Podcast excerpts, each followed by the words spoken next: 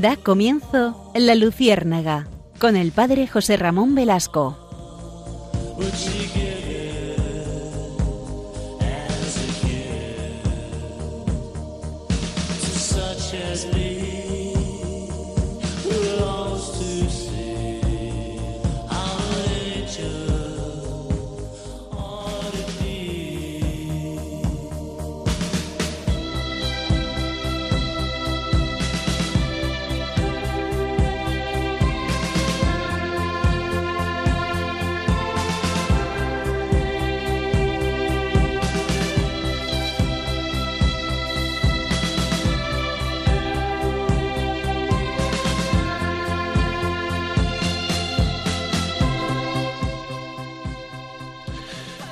Corría el año tercero después de la salida de Egipto y podemos leer en el libro del Éxodo precisamente que los israelitas acamparon bajo las escarpadas y terroríficas rocas del monte Sinaí. Moisés subió a la montaña y volvió con una oferta de pacto entre Dios y el pueblo de Israel. El pueblo aceptó y prometió guardar y cumplir cuanto Dios ordenara. Todo esto lo encontramos en el libro del Éxodo, como ustedes saben. En el segundo día, volvió Moisés a subir al monte y regresó con el mensaje de Dios, de que el pueblo se, preparaba, se preparara para los acontecimientos del tercer día. El tercer día era el quincuagésimo de la salida o tránsito, la Pascua, el día que después se llamó Pentecostés. Amaneció con truenos y relámpagos y con una espesa nube de humo y llamas que cubrían la cima de la montaña.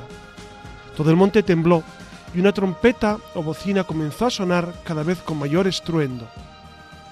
El pueblo esperaba abajo, aterrado, mientras Moisés y Aarón subían y entraban en la nube. Volvieron a bajar para entregar al pueblo los diez mandamientos. Esto fue como si Dios hubiese dicho al pueblo, si me temes, guarda mis mandamientos. Pero saben ustedes perfectamente que nuestro Señor Jesucristo dijo que había venido no para destruir la ley, los mandamientos, sino para cumplirla. Especialmente esa parte fundamental de la ley, que son los diez mandamientos, los preceptos de la alianza. De hecho, ustedes recuerdan cómo un joven acudió a Jesús con una pregunta. Un, un joven que era rico y la pregunta era, Señor, ¿qué tengo que hacer para alcanzar vida eterna? Y Jesús, mirándole, le amó y le contestó, si quieres entrar en la vida, guarda los, los diez mandamientos. No, Jesucristo no cambió los mandamientos, por supuesto, pero vino a completarlos con la ley del amor.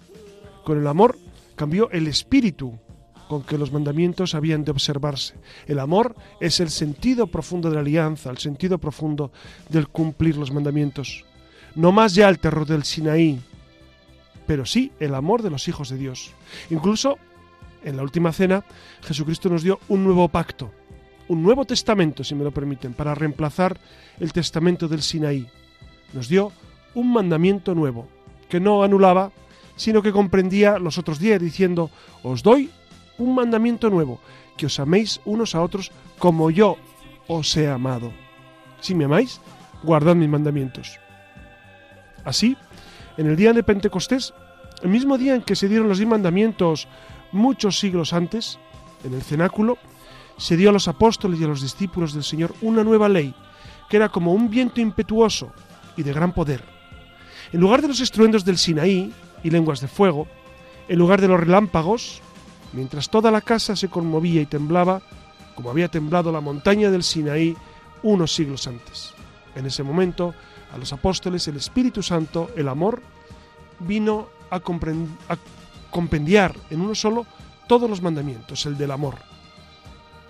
Este relato que nos eh, introduce perfectamente en esa voluntad de Dios para el hombre, nos hace introducirnos también en una realidad, que son esos diez mandamientos, que ustedes saben que en el catecismo de la Iglesia Católica ocupan la tercera parte del catecismo. Ustedes recordarán que la primera parte nos habla precisamente de lo que tenemos que creer, y es, un, es una disección y una explicación del credo.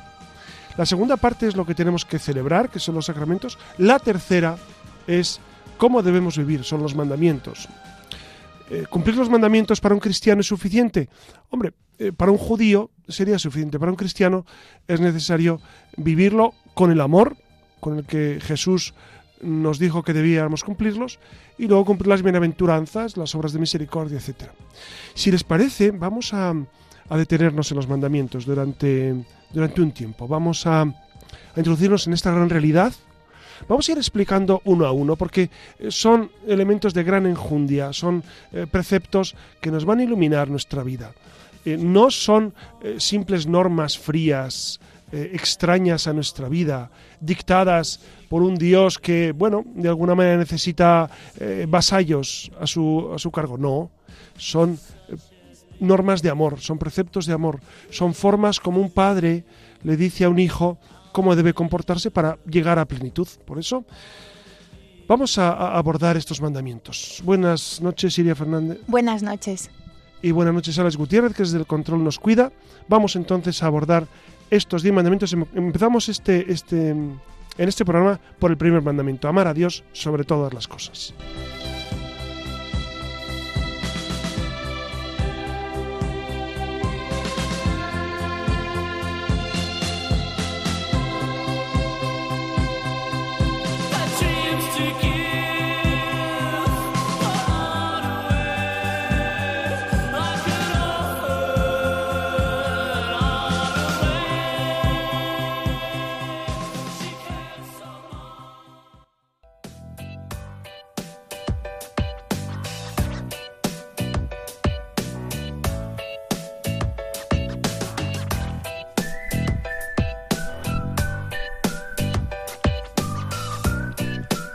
Buenas noches de nuevo y es un auténtico placer recuperar la conexión con todos nuestros oyentes. Y esta noche vamos a tratar, como ya les ha adelantado el padre José Ramón, un tema en apariencia bastante recurrente para los católicos, como es esto de los mandamientos, eh, pero no por ello más sabidos, ¿no? Es cierto que los conocemos, los aprendemos desde pequeñitos, de hecho los repasamos en mayor o menor medida antes de la confesión, pero a veces nos quedamos con una idea un poco superficial de lo que son en sí los mandamientos o quizás no profundizamos lo suficiente en ellos. Por esta razón vamos a dedicar un programa por cada mandamiento para intentar iluminarnos, para, comprenderlos y llegar a amarlos, porque como saben, uno aprende a partir del amor y los mandamientos como tal no, no han llegado hasta nosotros para hacernos la vida más difícil, sino más bien todo lo contrario, para ordenarla, para estructurar, para estructurarla, son una guía, como unas pisadas en el camino que nos indican cómo tenemos que vivir para, para, ser más felices, con nosotros mismos primero y con los demás, ¿no? Lo que redundará sin duda en nuestra relación con el Señor. Por esto y mucho más, comenzamos con, con esta de mandamientos.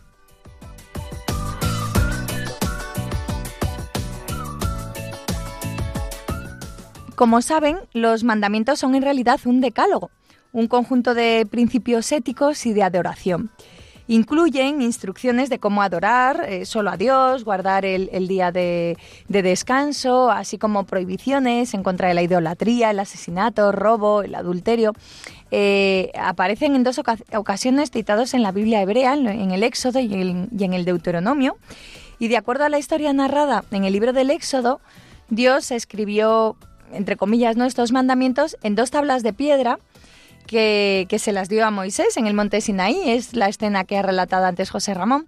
Según este, esta narración, cuando bajaba del monte vio al pueblo que estaba adorando un becerro de oro y enfurecido la rompió. Y, posteriormente pidió a Dios que perdonase al pueblo y sellase con él un pacto o alianza.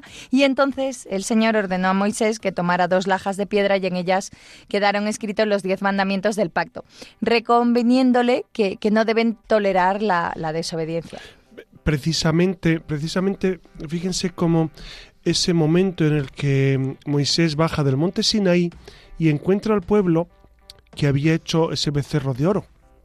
¿Y por qué lo habían hecho?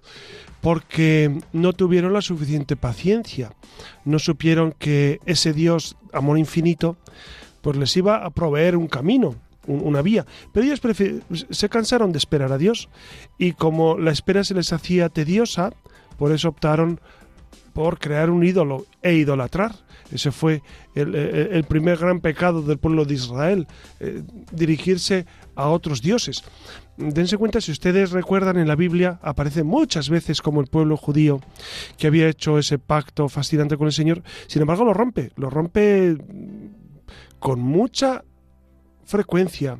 No olvidemos cómo eh, los reyes eh, pues también caen en la idolatría, especialmente no olvidemos a Salomón, que tuvo una época, una época turbia al final de su vida, y, tantos y tantos en la, Sagrada Escritura aparecen pues quebrantando el pacto. Dios había hecho un pacto con ellos y ellos pues lo rompieron de alguna manera. En el Antiguo Testamento Dios entregó los diez mandamientos a Moisés en el Sinaí para ayudar a su pueblo escogido a cumplir la ley. Jesucristo en la ley evangélica confirmó esos diez mandamientos y los perfeccionó con su palabra y con su ejemplo. En definitiva, que, todos los mandamientos, eh, en resumen, eh, se pueden quedar condensados en dos amar a Dios sobre todas las cosas y amar al prójimo como a uno mismo y más aún como Cristo nos amó. Y entonces, claro, nos hacemos la siguiente pregunta, que si basta creer solo para salvarse, pues eh, imagino que ya sabrán la respuesta, claro. Lutero.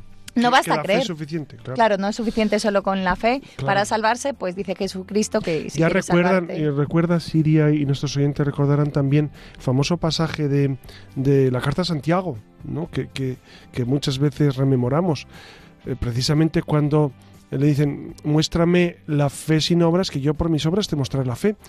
Tú dices que crees, haces bien, también los demonios creen y tiemblan.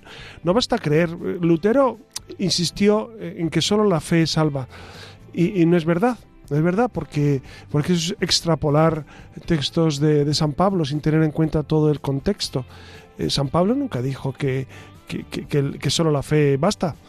Claro que, Dios es el garante de nuestra salvación y es el único que puede darnos salvación. La infinita bondad de Dios, la infinita misericordia es la que provee la salvación. Pero las obras humanas son importantes, amigos, muy importantes. Prepárense, prepárense porque nos espera un programa muy intenso, el de esta noche, con el que pretendemos sobrevolar por, por, el universo del primero de los mandamientos, recordar lo importante que es concretamente para nuestra vida cristiana y por el mucho bien que hacen en cada uno de nosotros. Así que cojan papel y boli que comenzamos.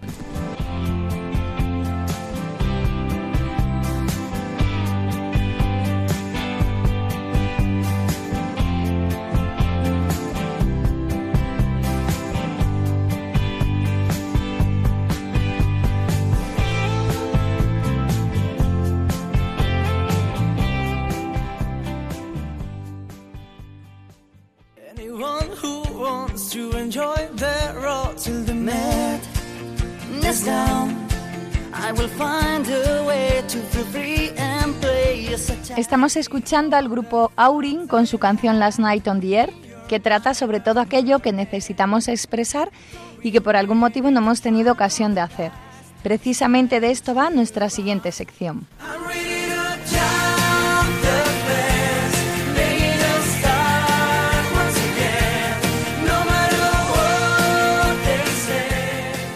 Y antes de preguntarle al padre José Ramón Velasco por algunas de nuestras inquietudes, nos vamos a detener brevemente en, unos pequeños apuntes que tienen que ver con, el tema que estamos tratando en cuestión y arrancamos con, el de esta noche, que es el primero de los diez mandamientos. Claro, Iria, seguramente antes de empezar con el primero, que, eh, vamos a seguir ese orden lógico, tengo que decir algo, a, ver cómo les sienta esto que les voy a decir. Muchos católicos no se saben los mandamientos.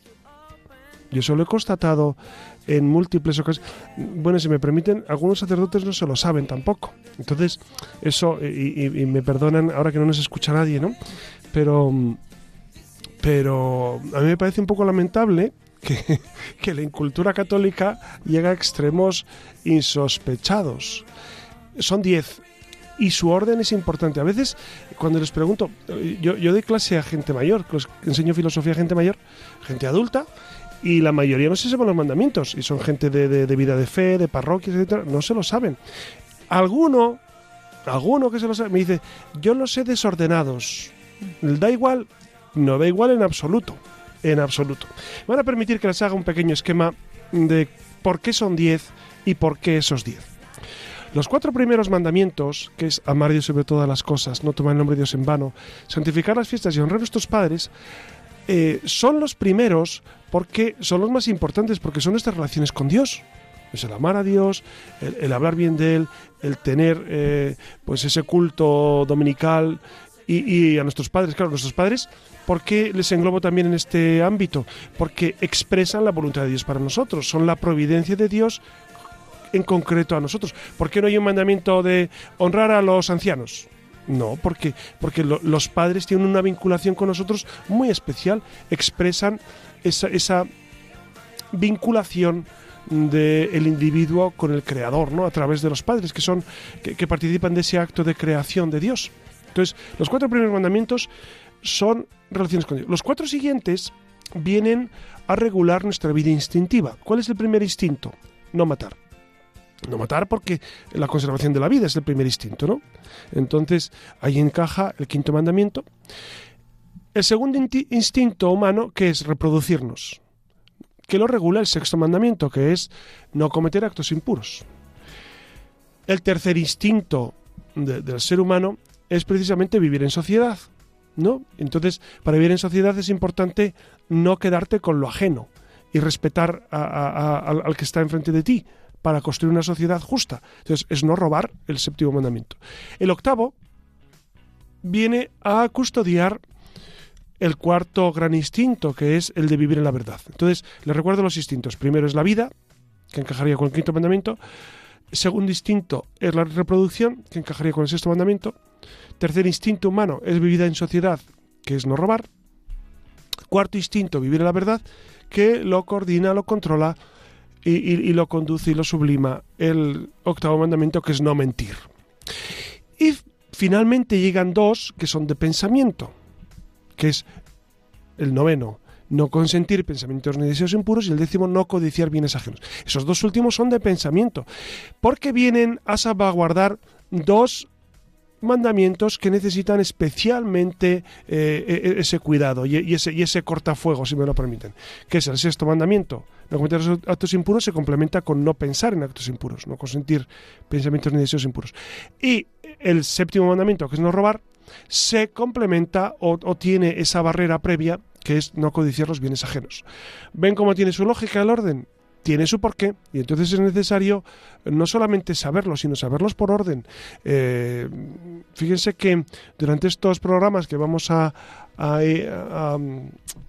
pues de alguna manera explicitar esos mandamientos, si me permiten yo eh, se lo repetiré esto de vez en cuando para que mm, eh, pues la gente que va en el coche y nos escucha y, y solo escucha un programa pues que, que, sepa de qué va esto de los mandamientos, ¿no? Yo creo que es esencial saberlos y saberlos bien. Pues si te parece, José Ramón, para, para, enmarcar un poco este primer mandamiento, vamos a dejar hablar a la Biblia, al Evangelio, concretamente a San Marcos. Un escriba que los oyó discutir, al ver que les había respondido bien, se acercó y, les y le preguntó, ¿cuál es el primero de los mandamientos? Jesús respondió, el primero es, escucha Israel, el Señor nuestro Dios es el único Señor y tú amarás al Señor, tu Dios, con todo tu corazón y con toda tu alma, con todo tu espíritu y con todas tus fuerzas. El segundo es amarás a tu prójimo como a ti mismo. No hay otro mandamiento más grande que estos. El escriba le dijo, Muy bien, maestro, tienes razón al decir que hay un solo Dios y no hay otro más que Él, y que amarlo con todo el corazón, con toda la inteligencia y con todas las fuerzas, y amar al prójimo como a sí mismo, vale más que todos los holocaustos y todos los sacrificios. Jesús, al ver que había respondido tan acertadamente, le dijo, tú no estás lejos del reino de Dios, y nadie se atrevió a hacerle más preguntas. Lo primero que tenemos que decir es que, bueno, está claro que el primer mandamiento es el mayor mandamiento de todos y nos recuerda que toda la ley divina se resume en el amor a Dios y al prójimo. Como ha señalado, de hecho, el Papa Benedicto XVI, al que vamos a citar mucho eh, porque, porque él ha abordado eh, este primer mandamiento, pues antes que un mandato, porque el amor, como saben, no es un mandato, es un don. Es una realidad que Dios nos hace conocer y experimentar, de forma que como una semillita pueda germinar también dentro de nosotros y desarrollarse en nuestra vida, ¿no? O sea, fíjense qué bonito es la manera de entender el amor a Dios. ¿Cómo imaginarán si el amor de Dios ha echado raíces profundas en una persona y esta es capaz de amar también a quien no lo merece, como precisamente hace Dios respecto a nosotros. Y para que todos lo entendamos, eh, otra vez Benedicto XVI lo ejemplifica con algo con lo que todos estaremos de acuerdo sin duda, ¿no? Y es que el padre y la madre no aman solo a sus hijos cuando lo merecen, sino que les aman siempre aunque naturalmente les señalan y se corrige a sus hijos cuando se equivocan. Y precisamente ahí está la clave, ¿no?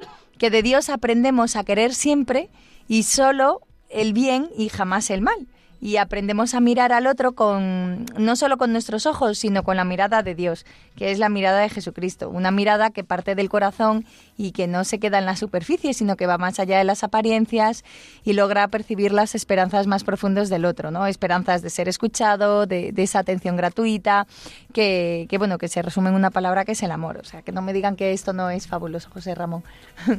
Sí, sí, la verdad es que lo estás clavando porque realmente el, fondo de, todo lo que tú dices es el amor, evidentemente. Claro, pero no se queda ahí la cosa. También se da el recorrido mm, a la inversa, ¿no? Pues eh, cuando salimos de nosotros también salimos al encuentro de Dios, nos abrimos a conocerle. Por tanto, amar a Dios y amar al prójimo son inseparables y se encuentran en, en una relación recíproca. Jesús no inventó ni el uno ni el otro, sino que reveló que en el fondo son un único mandamiento y lo hizo no solo con la palabra, sino pues con el testimonio, con la persona misma de Jesús y todo su misterio que encarnan esa unidad del amor de Dios y el prójimo como los dos brazos de la cruz, el vertical y el horizontal, que a mí esta imagen me parece fabulosa. E, e, es una imagen preciosa. De hecho hay una poesía de, de, Panero sobre, sobre Hazme una cruz carpintero. Ah. Eh, precisamente con, esos dos brazos, ¿no? Pues eh, eh, dices muy bien, Iria, que, que a veces eh, distinguimos, em, digamos un poco artificialmente, el amor a Dios y el amor a los hermanos. Como que lo importante, hay, gente que, que, piensa que, lo, único importante es rezar mucho y ya está, y, y la acción pues no importa tanto. Y otros que piensan que lo importante es solamente eh, trabajar por los pobres y hacer, eh, y hacer actividades y... No, no. Fíjense que, que, lo esencial de nuestra vida es precisamente, es precisamente em, compaginar, compaginar eh, este, este, esta doble vertiente, esta doble vertiente, ¿no? es una poesía, como les decía, es de León Felipe. Dice, hazme una cruz sencilla, carpintero, sin añadidos ni ornamentos, que se vean desnudos los maderos, desnudos y decididamente rectos. Los brazos en abrazo hacia la tierra, el ástil disparándose a los cielos, que no vaya, que no haya un solo adorno que distraiga ese gesto, ese equilibrio humano de los dos mandamientos, sencilla, sencilla, hazme una cruz sencilla, carpintero. Es una poesía preciosa que, refleja muy bien pues esa realidad que tú decías, Siria. Em, eh, esa doble vertiente del amor que el uno no quita, no quita al otro, en absoluto, se complementan. Cuando hay esquizofrenia en, este, las espiritualidades, nunca funciona bien. Si es que yo, no entiendo por qué tiene que haber esa dicotomía cuando eh, uno tiene que rezar mucho, vivir muy en el Señor, eh, ser muy fervoroso en su, en su liturgia y en sus oraciones, para luego lanzarse a un apostolado intenso. Fíjense, em, hay un libro esencial que se llama El alma de todo apostolado, de don Columba Marmión, que, era, un monje fascinante. El alma de todo apostolado, pues precisamente nos quiere reflejar, nos quiere acercar en la cuenta de que un apostolado que no vive en el Señor, pues acaba siendo activismo y se convierte en una herejía, la herejía del activismo. Habría dos herejías eh, en el extremo de esta realidad. La herejía del activismo es, el que está todo el día haciendo cosas, pero sin referirse a Dios, y la herejía del quietismo, es decir, el que dice, bueno, yo estoy en, mi, en mi fanal, en mi, en mi mundo, en, mi Dios, y, no me importa nada lo que le pase al resto del mundo. No, eh, digamos que el, punto medio es la cruz de Cristo con esa doble vertiente de amor a Dios y amor a los hermanos. Quizás ahora lo que deberíamos preguntarnos es que quién es nuestro prójimo. Y bueno, no sé si saben que prójimo es sinónimo de próximo y no son pocas las veces que nos cuesta eh, mucho trabajo amar verdaderamente a nuestro prójimo, que de hecho suele ser el que está más cerca. Nos resulta más sencillo incluso amar a, un pobre, a un mendigo, ir a, hacer apostolado, como tú decías, José Ramón, lejos, eh, amar al que no conocemos en lugar del, del próximo aquella persona con la que tengo contacto personal y cotidiano y que a veces eh, me resulta humanamente difícil convivir, que, que, además es algo bastante normal, pero que en esos momentos es cuando verdaderamente entra en juego el amor sincero a nuestro prójimo. En muchas ocasiones recurrimos a una frase que repetimos como un mantra, que, que seguro que a más de uno le suena, que es eso de no hagas a los demás lo que no quieres que te hagan a ti. Lo que ocurre es que, eh, esto lo señala de nuevo Benedicto XVI, como que a esta frase, que, en un primer momento podría parecer muy sensata, le falta algo. ¿no? Parece como que es muy pasiva. Y eh, Benedicto XVI lo que hace es proponer otra más activa y, y propone cambiarla por otra más dinámica, algo que nos mueva a realizar algo y que nos ayude a quedarnos en el no hagas a los demás, ¿no? Y, para él sería mejor decir, haz a los demás lo que quieras que te hicieran a ti. ¿no? Se trata de tener, de no tener que esperar que por nuestros actos recibamos el mismo pago. Me parece como una reflexión muy, bueno, un ejemplo muy sencillito y fíjense, muy verdadero. Fíjense, amigos, Iria, y, que mm, incluso a la hora de hablar de los demás, porque no solo tú dices a la hora de obrar, pero cuántas veces a la hora de hablar de otros, uno tiene que pensar, yo lo que estoy diciendo me gustaría que lo dijeran de mí. Si no me gustaría que otros lo dijeran de mí, pues usted no lo diga de otros, porque seguramente no es correcto, no está bien. Eh, piense que, que, nuestra forma de hablar también mm, denota mucho de cómo está nuestro corazón en amor a Dios, ¿no? Y, nuestra forma de hablar tiene que ser siempre, pues, profundamente caritativa. Esto psicológicamente nos puede ayudar mucho. Pensar, eh, si dijeran esto de mí, yo estaría feliz, estaría muy contento, me encantaría. Fíjense, cuando, cuando en una conversación eh, nos damos cuenta que estamos hablando mal de otro, pues es necesario callar. Callar, incluso introducir alguna cuña de cosas buenas de esa persona a la cual estamos criticando, y entonces la conversación se diluye. Pero el silencio muchas veces es elocuente, los silencios eh, y, muy, virtuosos, ¿no? Cuando otros hablan mal, pues nosotros callamos y eso construye, construye virtud. Eso es muy virtuoso, por eso eh, lo que tú muy bien decías, no solamente no hacer, sino, sino hacer el bien. Es decir, eh, en, latín decimos agere contra, que es obrar contra. Cuando ves una situación que se vuelve contra ti, agere contra es, eh, de alguna manera, sobreponerte a ello y vencer el mal con el bien, es decir, poner más dosis de bien para que se venza el mal. Sí, en comunicación es muy curioso que Grice, que, que, enunció una serie de máximas, dijo que si en la economía del lenguaje, si vas a... Grice, Ah, no le conocemos. Sí, no, bueno, es un comunicólogo. Él ah. señaló cinco máximas, pero en una era muy curiosa porque decía que si vas a hablar de alguien, que solo si es para bien, si no te callas. Claro. Desde, es muy lógico. Claro. Ah, lo decía desde la lógica. Eh, desde la comunicación, claro, sí, sí, de la economía del lenguaje. Si vas a hablar de alguien para mal, es mejor que te calles, ¿no? O sea, fíjate. Muy virtuoso.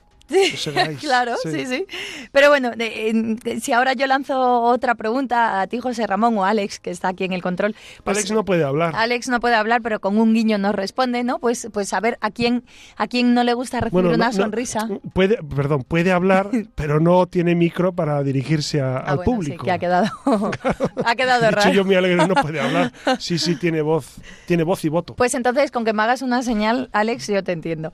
¿A quién no le gusta recibir una sonrisa, un buenos días o, un comentario positivo? Que esto era lo que estábamos comentando ahora.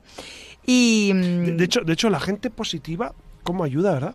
Sí. La gente que siempre, y, tú les ves que incluso están en, pues en una dificultad, en una enfermedad, en un problema familiar, y sin embargo siempre son positivos, ¿no?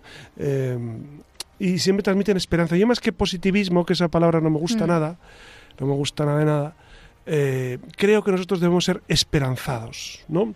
Transmitir esperanza a la gente. Incluso ahora, Iria, yo, no sé cómo, cómo ves tú el, panorama sociopolítico español, no vamos a entrar en él, ciertamente, pero pero corremos el riesgo en ocasiones de, caer un poco en la desesperanza, ¿no?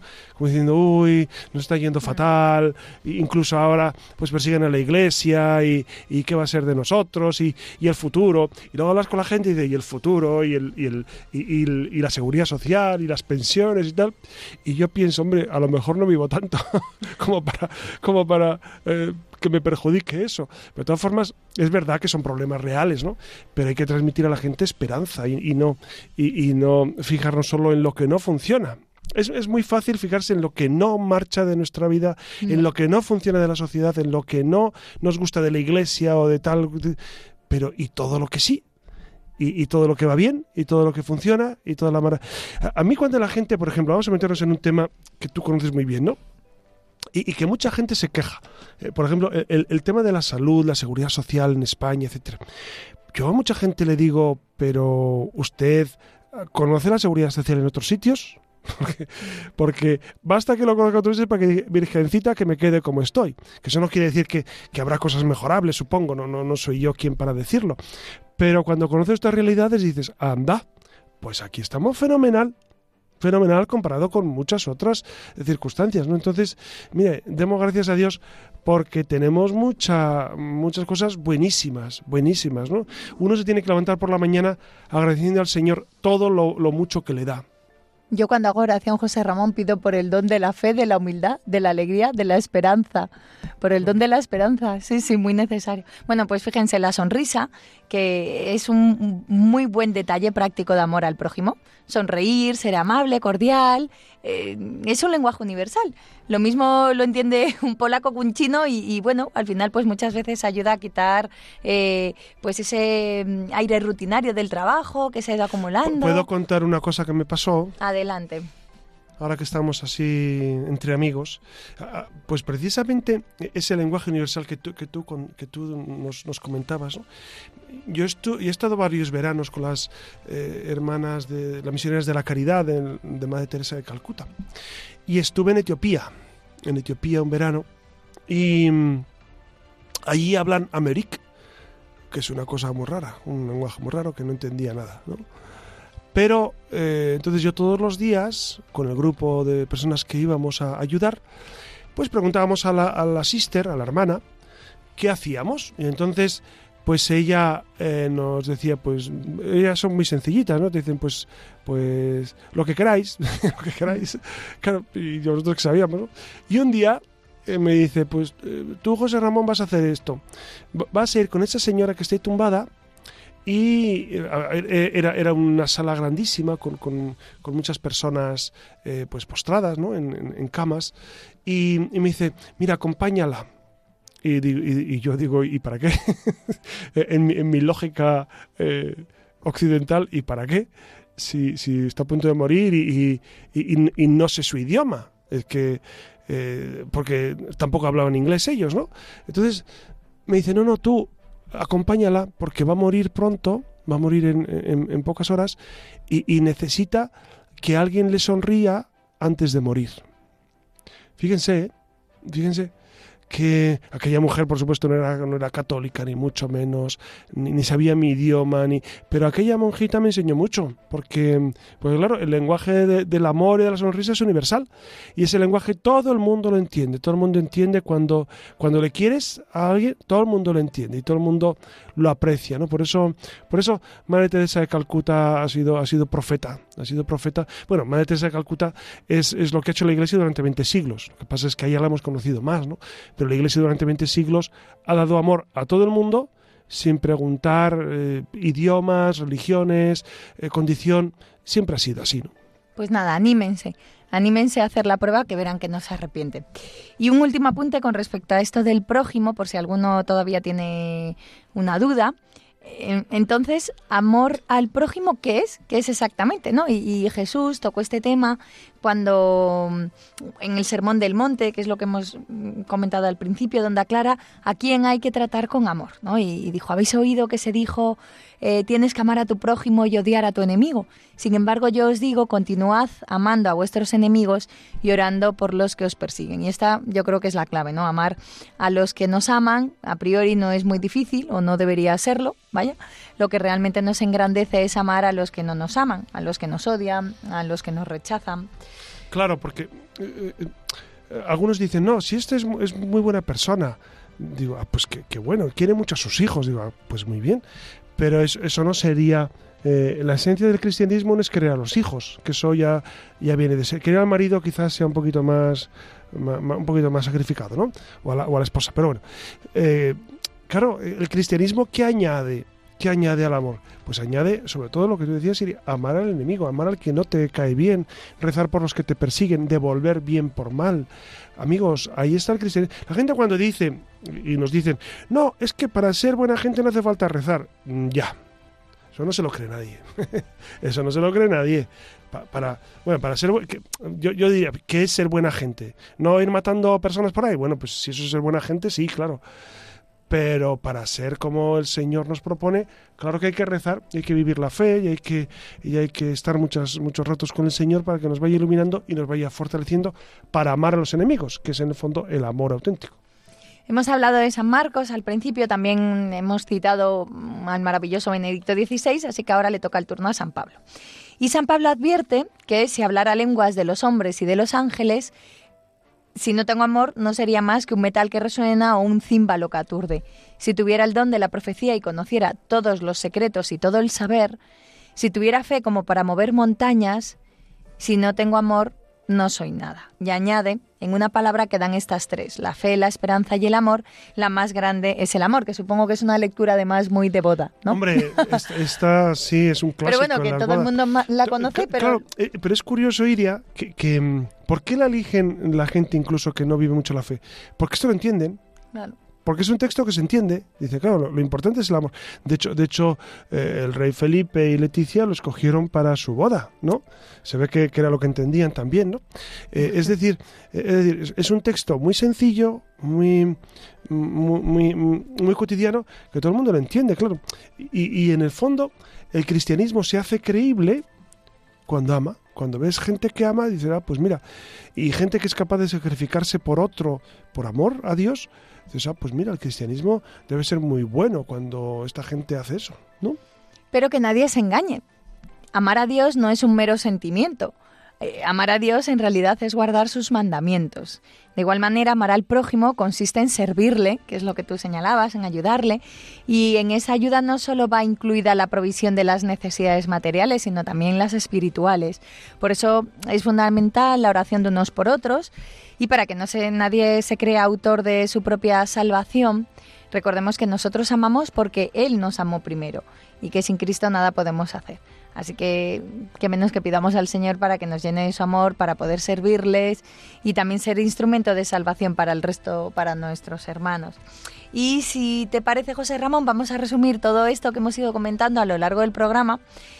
Eh, así con unas frases como medio lapidarias que son interesantes y, bueno pues un poco para que lo entiendan no que, siempre lleva no, no es que sean dos mandamientos eh, sino que es solo uno, ¿no? Amar a Dios. Yo, yo cuando, pregunté a, a gente eh, a gente mayor los mandamientos me dicen bueno en realidad me acuerdo de dos por haber sido todas las cosas y al próximo como a ti mismo digo bueno eso no es la formulación eso es un resumen que hemos hecho eh, pues a nivel catequético no pero los mandamientos son diez pues no son dos, es uno.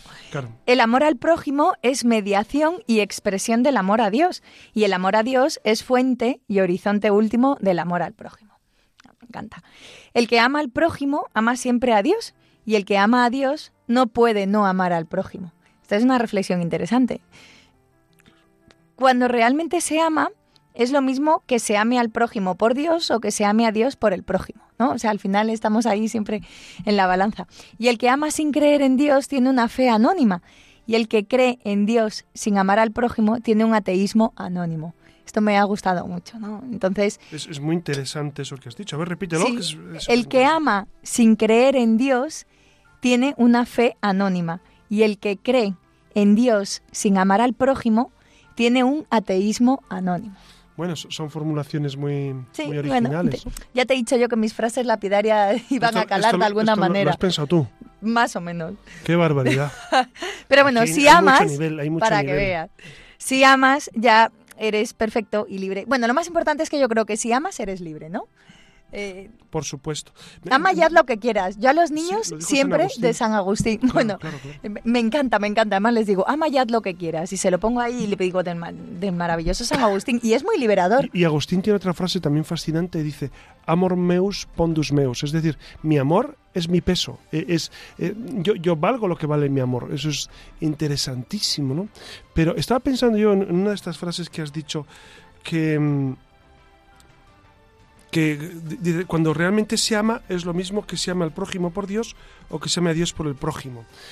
Estaba recordando a San Vicente de Paul, que tú seguramente has leído su vida y lo conoces bien, y nuestros oyentes también. San Vicente de Paul, que fundó precisamente pues la congregación de la misión de los padres paules y las hijas de la caridad, como, como todos ustedes saben, en, las, e, en, sus cartas y, en, su, modo de pensar, él decía que si una de las, de las hermanas estaba haciendo su oración y de repente un pobre le pedía una ayuda, que dejara la oración y fuera a atender al pobre, porque era dejar a Dios por Dios. Es decir, era dejar e, ese Dios de la oración por ese otro Dios que está en ese pobre al cual hay que atender. Es, una, es, una, es una intuición muy muy profunda y muy santa, ¿no? Dejar a Dios por Dios, es decir, cuando te están reclamando eh, que, tienes que ofrecer a los pobres tu ayuda, pues claro, eh, tu oración la pospones y, y atiendes las necesidades primero, ¿no? En conclusión, el amor doble y único no es el mandamiento más importante, sino el único mandamiento. Es el que da sentido, sustancia y valor al resto de los mandamientos. El que ama cumple todo. Eso es maravilloso. El que ama cumple todo. Sin amor, todos los mandamientos se convierten en leyes, en leyes opresoras, impuestas desde fuera. Una fidelidad sin amor es una sumisión o, o simplemente formalismo o una búsqueda engañosa de sí mismo. Ya saben que nuestro amor nunca es perfecto, ni siquiera eh, debemos pretender que lo sea, pero solo es perfecto en nosotros lo que hay de amor. Fragmentario y frágil, ¿no? Pero, pero bueno, es un amor humilde, el amor necesitado, el amor que perdona, el amor que levanta, el amor del día a día, ¿no? Eh, y otro apunte, al afirmar que el amor es el mandamiento principal y único, Jesús se sitúa precisamente frente a este legalismo y la casuística. Y esto es muy interesante porque eh, lo que se conoce como legalismo no es otra cosa que cumplir la ley y, quedarse tranquilos, ¿no? Y eh, cuando hablamos de casuística es la necesidad de saber qué manda exactamente la ley en cada situación concreta para así estar seguros ante Dios por tanto, el legalismo y la casuística son dos tentaciones fundamentales en toda moral religiosa. Y, en ambas, y en ambas faltaría lo esencial, que es, que es querer eh, servir a Dios y servir al hermano. Porque el legalista finalmente solo cumple la ley sin, sin amor profundo y el que se queda eh, en, el caso sin ir, a, sin ir al, al porqué, pues también en el fondo está haciendo un poco su propia voluntad, una voluntad de Dios. Jesús no nos ofrece un código o un sistema moral, sino que nos revela cuál es el centro de la moral y de la ética, eh, la humanidad solidaria, la felicidad compartida, eh, esto es precioso, la máxima humanidad posible. Bueno, yo, diría, Iria, eh, que, Jesucristo eh, propone el amor como fundamento de la moral, pero luego sí es verdad que, él propone un estilo de vida, ¿no? Eh, él dice, mm, sed perfectos como yo soy perfecto, es decir, entonces sí propone, y, luego nos marca las bienaventuranzas, entonces las bienaventuranzas también son un estilo de vida, diríamos que es, que, es un sistema moral, eh, no es lo esencial, por supuesto, del mensaje de Jesús, porque si no seríamos unos moralistas, pero es verdad que, seguir a Jesús entraña un camino de, seguir sus pasos, ¿no? La, secuela crística, llaman los, los clásicos, las huellas de Cristo, seguir el camino del Señor. Y antes de las preguntas, José Ramón, que como hoy me he levantado, bueno, me voy a acostar como con muchas frases lapidarias, cierro con esta que, me... Que bueno, ustedes saben que Iria, es poeta, por eso tiene esa, esa facilidad para expresar en, en una frase lo que otros eh, expresaríamos en un, folio. Yo creo que además esta resume un poco pues, pues el primer mandamiento, que mi vida no tenga ya otra motivación, ni otro sentido, ni otra meta que el amarte en los demás. Me ha encantado, el amarte en los repite eso? eso está... Que mi vida no tenga ya otra motivación, ni otro sentido, ni otra meta que el amarte en los demás, ¿no? Me, parece fascinante. Pero eso lo has copiado de alguien. Hombre, claro. No, no sabría decir quién, pero bueno, claro, me estás diciendo. bueno, José Ramón, ahora sí que sí. Eh, el primer mandamiento nos habla de amar a Dios y al prójimo. Pero, pero bueno, que apenas pensamos en muy de amarnos a nosotros mismos para gloria de Dios, ¿no? Eh, siempre hablamos de amar para afuera. Cuando se nos pide amar al prójimo como a nosotros mismos, lo que subyace es que cualquier cosa que hagamos por nuestro prójimo, eh, estemos también dispuestos a hacerla por nosotros mismos. Entonces, son dos las personas a las que tienes que amar, tú y tu prójimo. ¿Qué hacemos mal cuando no nos amamos? Bueno, e, es que, es que el amor a uno mismo es, eh, hay que entenderlo bien, porque, porque podríamos entrar en, una, una autocontemplación o una autocompasión o un egocentrismo en el fondo. Es desde Dios amar el plan que Dios tiene para mí, amar todo el proyecto que Dios ha, puesto en mí. Eso es amarse a uno mismo, ¿no? Eh, es, es, amar la obra que, de Dios eh, en mi propio yo. Y por supuesto, eh, con intensidad, amar a los demás. Claro, e-, ese amor a uno mismo, ¿en qué se traduce? En buscar la santidad. En buscar la santidad, pero es, eh, ustedes se dan cuenta que buscando la santidad estoy buscando el bien de Dios, pero estoy amando el proyecto que Dios ha pensado para mí, que es mi propia santidad. Ahí se refiere, ahí está ese el amor a uno mismo. Y, el amor al prójimo, pues ya todo el programa ya lo hemos visto por dónde van. Bueno, con, recordando lo del becerro de oro, eh, pues eso, ¿no, José Ramón? ¿qué, es eso de los ídolos? O bueno, o, ahora a mí me da la sensación de que estamos viviendo una época donde en realidad no hay ídolos o, bueno, que, los ídolos que, tenemos en nuestros días eh, pues están muy alejados, ¿no? De el, el, ídolo, bueno, el dinero que al final sigue siendo un ídolo de todas las épocas. La idolatría es, es abandonar al Dios verdadero por dioses falsos, ¿no? Entonces, claro, eh, eh, es poner el Dios, Dios verdadero, quien es eh, nuestro Señor, que nos ha dado vida, nos ha creado, nos ha redimido, nos ha salvado, y a Él le debemos culto, a Él debemos alabar, hacer reverencia y servir. ¿Qué pasa con la idolatría? Pues la idolatría, como tú muy bien decías, es volverse a otros otras personas o cosas que no son Dios. Eh, eh, puede haber una idolatría de mi propio yo, de mi propia salud, de mi propio dinero, de incluso de mi propia familia. Hay gente que pone la familia por encima de, de todo, incluso de Dios. O cosas, objetos, o mi propio placer por encima de Dios. Eso es idolatrar. Es idolatrar el, el poner todo todo en función de mí y no en función de él. Bueno, José Ramón, fenomenal. Muchísimas gracias. Imagino que quedan muchos interrogantes, pero, pero con esto nuestros oyentes tendrán de boca para ir reflexionando. recuerden que nos podemos encontrar en la red, que tenemos un correo electrónico, la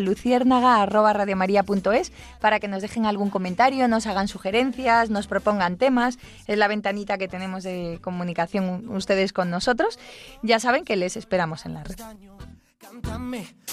tampoco es para tanto y las penas con destreza se van volando.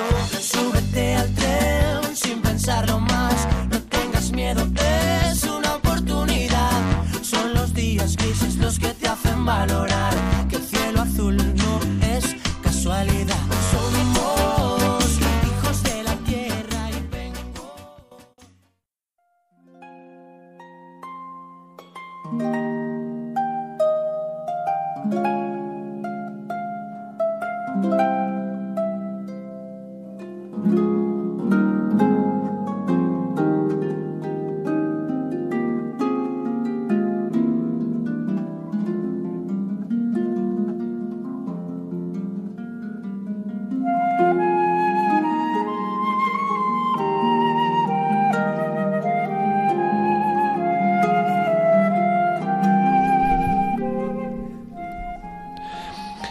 1841, los cristianos chinos tuvieron que sufrir una gran persecución a consecuencia, ustedes saben, de la famosa guerra del opio, que era una injerencia por parte del gobierno británico en los asuntos chinos. Y cuentan que una doncella china, cristiana, estaba en un patio arrodillada delante de un mandarín para ser probada y forzada a negar su fe. El mandarín, tratando de hacerla desistir de su profesión de fe por medio de una estratagema, o tal vez para dar a la chica una ocasión de evadirse fácilmente del castigo, no quiso hacer comentario alguno sobre la negativa de la muchacha, sino que simplemente mandó al guardia que alrededor de la niña arrodillada trazase un círculo en el polvo con la punta de la lanza y dijo a la cristiana, Si te levantas y sales afuera de este círculo, consideraré que esto significa que has abandonado la religión extranjera. Luego se fue con el guardia y la muchacha quedó sola. Por la tarde, la niña estaba todavía de rodillas en el mismo lugar, inmóvil, como si fuera de piedra. El secretario del mandarín volvió y la observó secretamente durante un buen rato. Por fin se acercó y le dijo, Hija mía, ya puedes levantarte e irte a tu casa.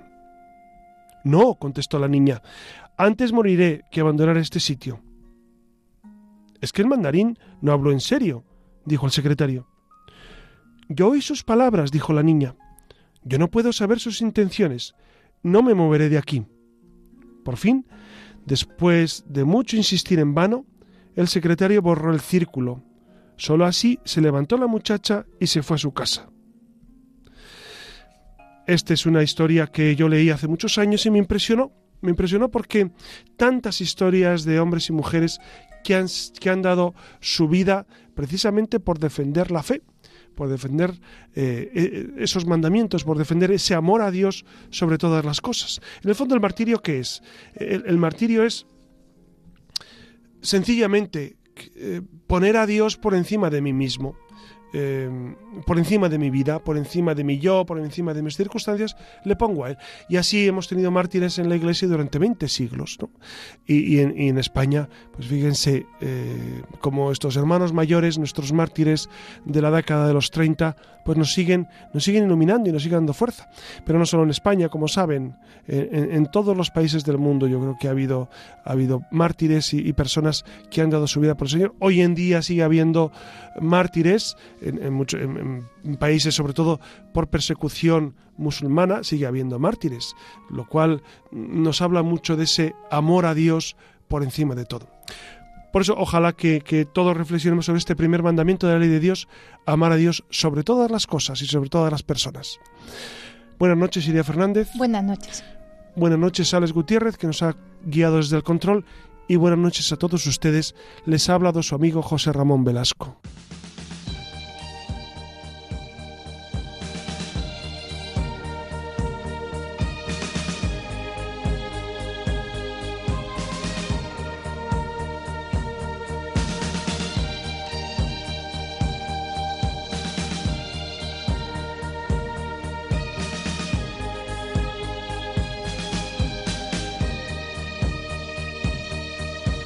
Han escuchado en Radio María La Luciérnaga con el padre José Ramón Velasco.